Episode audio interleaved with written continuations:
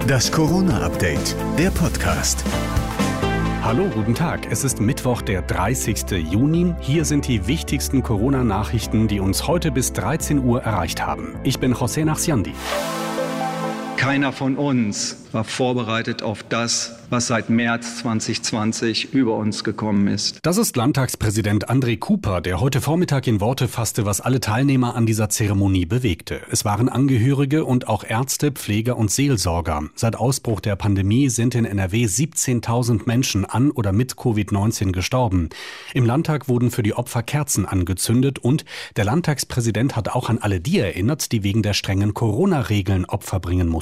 Ja, wie sollte es anders sein? Es sind auch Fehler gemacht worden. Ministerpräsident Armin Laschet hat in seiner sehr offenen Rede eben für diese Fehler um Verzeihung gebeten. Manche sagen, dass auch die Einsamkeit, die soziale Isolation zum Tod eines geliebten Angehörigen geführt hat. Ich glaube, das stimmt. Auch dem müssen wir, die wir Verantwortung tragen, uns stellen.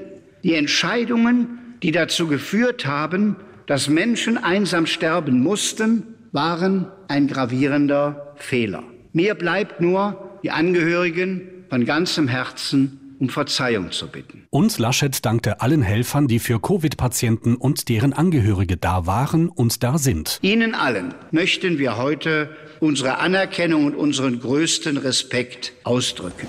Die Zahl der gemeldeten Corona-Infektionen weltweit ist in der vergangenen Woche wieder leicht gestiegen. Gleichzeitig wurden nach Zahlen der Weltgesundheitsorganisation WHO weltweit so wenig Todesfälle gemeldet wie seit November nicht mehr. Die Corona-Lage bei uns in Deutschland insgesamt entspannt sich dagegen weiter. Das RKI meldet für heute rund 800 neue Infektionen und eine bundesweite Wocheninzidenz von 5,2. Das ist ein bisschen weniger als gestern. Da lag die Inzidenz bei 5,4. Soweit der Überblick für heute Mittwoch, 30. Juni.